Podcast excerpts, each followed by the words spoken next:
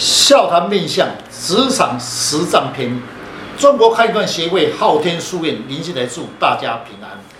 呃，在业务上如何行销、寻找客户、开发潜在的人脉、金矿？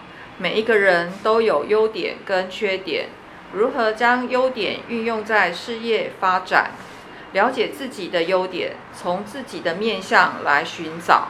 今天的单元笑谈面相。欢迎林老师细谈职场实战篇。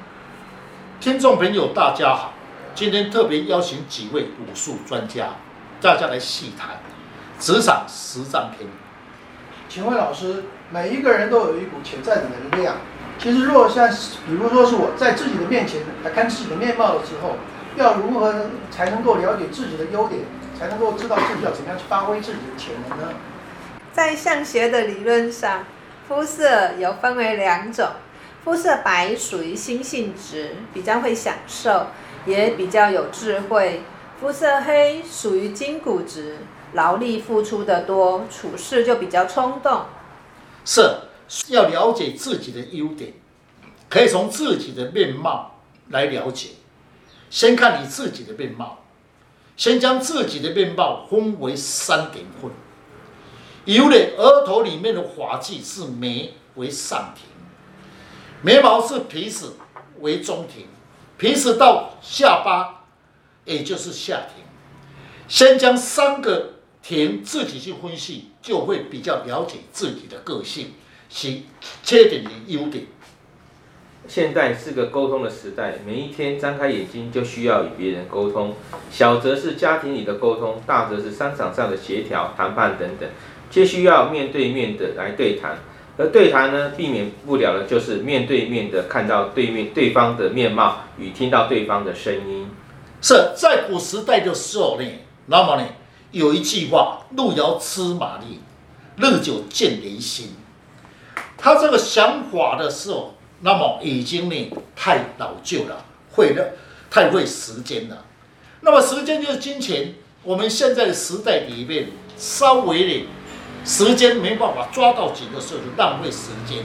所以，我们第一个点，是不是要抓到时间与机会？怎么样的是抓时间与机会？第一点最重要是的人。如果这个人来讲的时候，我们了解他的个性，我们就有把握到机会。那么，我们跟他对谈，我们胜负比较大。那请问一下老师，有关于橡树的部分，以上庭来讲的话，它包含什么部位？那要怎么样可以发挥自己的能量？有没有什么案例呢？可以让听众更加了解面向它基本的概念？是，来我来讲一个案例。有一次我到高雄演讲企业面向写，说到上庭以贵人的对待，在场演讲中发现一个女性，额头高。天仓饱满，肤色白。我马上对这个小姐说：“询问你的贵姓？若是将你的面相借我用一下，临时做一个模特，会不会有什么忌讳？”这位小姐说：“没有关系。”她也想了解自己的个性及面貌以贵。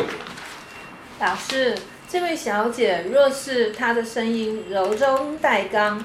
在面面观上是属于心性直兼筋骨直，那他的贵人是不是和上庭有关系呢？是，确实，这位小姐姓苏，我称她为苏小姐。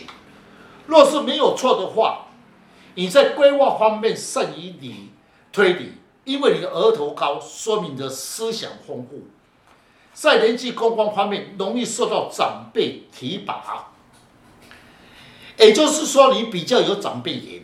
他说：“老师，你真厉害。”他说：“我的优点，我在处理事务时，没有把握的事情，他不会轻易的出手。”诶，我的看法是，苏小姐她的额头高，天仓饱满。面面观论述，天仓饱满容易受到长辈的提拔，跟她的天仓饱满有关哦。是。那么一个人来讲的时候，你先看上庭。上庭最明显就是额头与天仓。的位置，上面包含的额头发际天仓。如果你的额头比较高，天生你的思考丰富，擅长在沟通方面能发挥。如果你本身天仓又饱满者，那么协调能力特别的强。生意裸的人，做事情会先有计划性，想到周全的资料，不做没有把握的事情。此格局呢，那么适合在军事方面、参谋方面，那么他很少会就出差错。老师，那我想请问一下，你在这一次的演讲当中啊，一定有其他人的发问。那有没有什么特殊的案例是可以跟听众分享的呢？是。那么这一次的演讲，为了让听众朋友更了解面相的奥妙，我在当面又请一位小姐来当临时模特。前面第三排第二位小姐，如果您没有机会的时候来当模特儿，这里小姐站起来很干脆，老师不要客气，无妨，讲出我的个性，也让我了解。自己的优点与缺点。依照老师刚才说的，这位小姐很干脆，从这一点就可以确定她是应该是声音很有力，颜面骨多，应该是属于一种新那个筋骨质的特征。是，确实筋骨质的特征的人，声音有力，处事情听起来很干脆。他的额头低，天仓削，鼻子挺，颧骨高，嘴巴大，声音有力。于是我对这李小姐，你的面貌。颜面骨多，声音有力，适合在业务上发展。如果你是天仓削，本身就有战斗力，处事情自发自动，体力充沛，判断直接，处事情不喜欢拖泥带水，就是金骨质的本身的个性。如果他是额头高，天仓消，处事干脆，不怕吃苦耐劳的精神，与他相处要表现得非常有冲劲，会给他感觉你是有责任在做事的人哦。哦，那老师，请问一下，假设这个人的额头高，天仓饱满，那跟天仓削的人会有哪些差别呢？我们跟他洽谈事务的时候要怎么对待呢？所以我们常在讲一句话：见人讲人话，见鬼讲鬼话，不是坏话。我们已经了解面相本身的个性。如果此人额头高，天仓饱满，个性比较安逸。为人较专制，具有优异智慧，思想丰富，防御性比较高，保护自己，非常爱面子。与他对讲的时候要特别谨慎，不要被他抓到你的把柄，就会追根到底，就是天生饱满的人。老师，那请问一下，关于中庭的部分包含什么部位？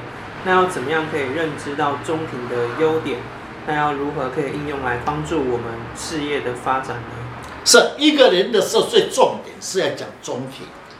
人生最重要的时候部位就是中庭的运势，因为中庭走的是三十岁到五十岁。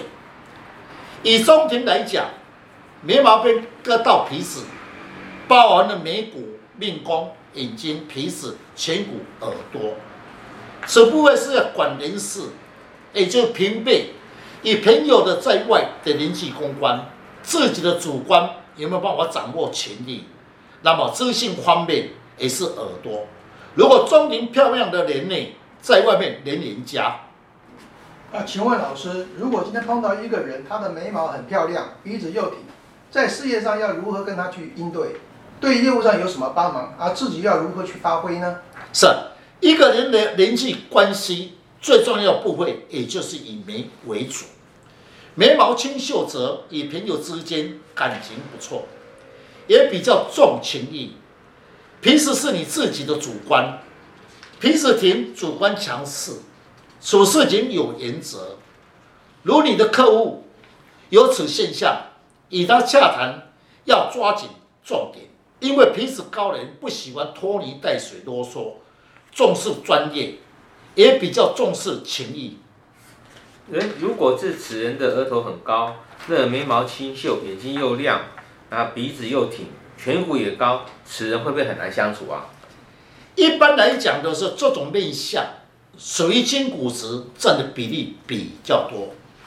处事情势在必得，做事情那么掌握时机，喜欢掌握权力，跟此人的格局的人。他这种人，他比较重视于事务事务型的务实性的，与他对谈要特别谨慎，处事要以专业领域为主，因为皮质高的人重视专业，此格局的人推唯一的优点很重视情谊，你付出多少，他就回报多少，所以尽量跟他呢播一些感情，拉拉关系。嗯，那刚刚老师有形容李小李小姐的额头高，天仓霄。那她的面貌眼骨多，眼睛亮，行动力十足，声音有力，的确适合在业务上的发展。但处事上有时候会急躁了一点，再加上她的眼睛亮，声音有力，个性直接。若她在处事方面能够多加一点点思考，多听别人的建言，在业务上就能够掌握一切，那他会成为一个业务高手哦。那如果今天我碰到一个人哦，他的鼻子低，但是眉毛清秀，眼睛要亮，那我要如何与他这个相处才好呢？所以各位听众，你们要好好听，对你们有帮忙。一个人的主观以皮质为主，一个人的斗志以及声音为主，一个人能把握时间以眼睛为主。如果此人皮子低，比较低。代表此人比较无主张，也比较有人情味。与他相处的时候，人情来牵制他，因为皮质低，爱人情味。面见新秀的时候，皮质低，怕人情味压力。各位，这个就是应用面相的优点与缺点。老师，耳朵漂亮和耳朵不佳的人，是不是会影响运势或者是他的事业呢？是在面面观里面。耳朵也分为三个值，耳朵的上面为心性值，中间耳轮为筋骨值，下面有珠的人叫营养值。耳朵不佳的人有有黄骨的人，属于心性值，所事情来讲的时候，那么比较不稳定。好的事情，在他听起来就有怀疑，是唯一的缺点。比较不懂理财，各位耳朵黄骨的人呢，钱财要守得住，所以这种格局的人呢，与他对待，给他的资讯不要太多，因为耳朵黄骨的人呢，听得快，怀疑的快。如果有耳珠的人呢，那么处事情比较依赖性重，所以他对待尽量不要给他压力。各位，一个耳朵就是看出他的个性。哎，请问老师一下。一个人的下庭呢，跟他的个性有关系吗？我们要又要如何去了解下庭与人的互动呢？是一个人的是要看他人脉有多少，以下庭为主。人脉还可以代表到下庭，代表家庭的关系，也代表工作上与同事之间不死的压力。下庭包含的嘴巴、声音、遗海、年终法令，也是一个人的守信用。就是下巴跟人中。老师，那请问一下，有的人他嘴巴比较大，声音没有力；那有的声音很有力。